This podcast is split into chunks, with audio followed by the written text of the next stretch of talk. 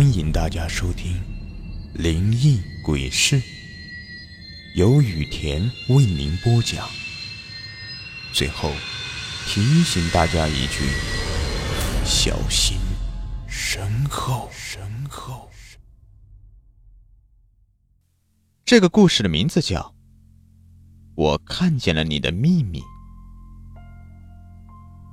那一天晚上，王阳喝了一点酒。他开着车，慢慢的往回走。这条路很偏僻，一般情况下，警察是不会在这里查酒驾的。他想着自己喝的不多，小心点开车就行了。他小心翼翼的开车，一点都不敢松懈。他知道，如果发生了意外，所有的责任都在自己身上。正想着这些，车前面突然传来“砰”的一声。他打了一个冷战，好像撞到什么东西了。他额头上的冷汗一下子就冒了出来，这该怎么办呢？难道自己真的这么倒霉？原本以为什么事情都没有，眼看着离家不远了，竟然会发生这样的事情。他将车停在一边，心里还抱着侥幸的心理，也许自己只是撞到什么动物了。事情并没有自己想象的那么糟。可是他看清楚了，躺在地上的分明是一个人。他脑袋嗡的一下，退了好几步。这该怎么办呢？地上这个人已经没气了。如果这个事情被别人知道了，他奋斗的一切也都完了。好在这里没有其他人，路灯也非常的昏暗，摄像头。似乎也没有运转。想到这里，他擦去冷汗，发动了汽车，想也不想的逃回了家里。第二天，他在新闻当中看见了那场车祸，因为没有目击证人，也没有摄像头，这个案子一直没有侦破。他有些庆幸，以为这个事情就这样过去了，每天都强装镇定，跟以前一样正常的上下班。一段时间以后，没有人知道这个事情，他的心也渐渐的放了下来。经过了这个事情，他再也不敢喝酒开车了。晚上睡觉的时候，他还是会做噩梦，梦见那个死去的人来找他了。每次他从噩梦中惊醒，发现自己都是满头大汗，有几次他差点去自首。这样的生活对他来说简直就是折磨。不过他还是咬牙熬了过来。在他心里，自己的财富更加重要。几天之后，他不再做噩梦了。他以为这个事情就这样结束了，没有想到，一天晚上，他接到一个陌生的电话，电话那边传来一个男人的声音。男人说：“我看见了那天晚上你做的事情。”王阳紧张地说：“你，你谁呀？你，你说什么意思啊？”男人说：“你以为那条路很偏僻？哼，没有想到我也在那里吧？肇事逃逸这个事情，你也不想被曝光吧？如果你肯给我一笔钱，我保证守口如瓶。”王阳松了一口气，这个人原来只是想要钱，只要不是想要告发自己就好。自己可以花点钱解决这个事情。他答应了对方的要求，对方要的钱有点多，不过没有关系，他能够承担。按照对方的要求，他把准备好的钱给了对方。那个人如约而至，是一个油腻的大叔，他心里觉得一阵恶心。不过还好有这样贪婪的人，要不然自己还没有机会隐瞒自己做过的事情。男人拿过钱，他的脸上露出一个难看的笑容，像是一头饿极了的狼一样。他呵呵的笑了，嘿嘿，看来你还挺有钱的。男人没有半分感激的意思。王阳严肃的说：“我们说好了，这是我最后一次给你钱，以后请你不要出现在我面前。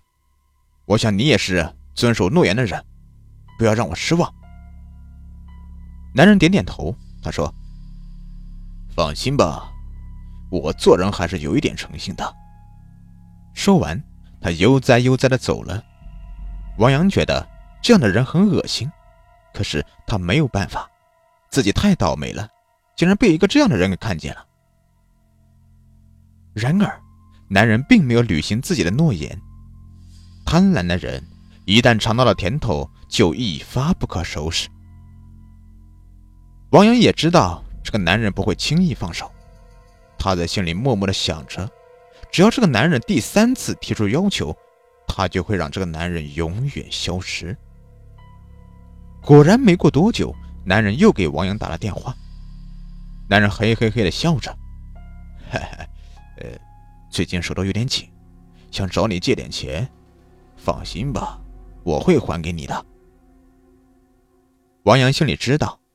男人是不会把钱还给他的，他这样只想让自己给他一点钱，对自己变相的勒索。他对男人说：“晚上你到我家里来，我现在身上没带钱，你要多少我好给你筹。”男人说要一万块钱，王阳随口就答应了。晚上的时候，男人来到王阳的家里，王阳早就已经准备好了。他没有打算要给他钱，他手里拿着一根棒球棍，敲在了男人的头上。他花了很大的力气才将男人尸体处理掉。男人的存在就像一个无底洞一样，与其让他不断勒索，还不如自己先下手为强。他以为这个事情不会再有其他人知道。没过多久，他又接到一个陌生的电话，对方传来一个男人的声音。男人告诉他，自己也看见了他撞死人的过程。如果不给他钱，他就会将这个事情给说出去。王阳能够明显的感觉到，这个男人比以前那个男人更加的聪明，他似乎很不好对付的样子。王强只能照他的要求准备了一笔钱。到了晚上的时候，他们约在郊区的小树林里见面。这种事情。知道的人越少越好。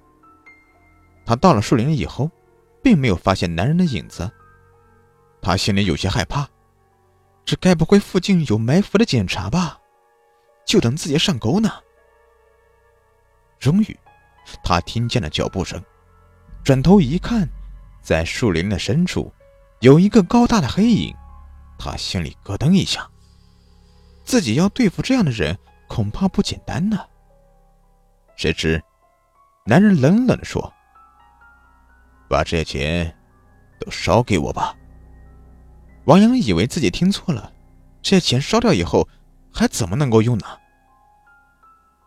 男的似乎知道他的想法，他嘿嘿嘿的笑着：“其实我早就到了。这一次我要看清楚你有没有带木棍，是不是还想打死我？”王阳心中一惊，对方连这个事情都知道，那他真的是鬼。王阳机械的挪动步子，向前走了几步，那个黑影果然是被自己打死的男人。他悬浮在空中，所以看起来比较高大。男人咯咯咯的笑了，他从身后拿出一根木棍，阴阳怪气的说：“哈哈哈哈。”这一次，我带了木棍。第二天，路过的司机发现了王阳的尸体，他是被木棍打死的，身上的钱被洗劫一空。别人都以为他遇到了劫匪，没有人知道他恐怖的经历。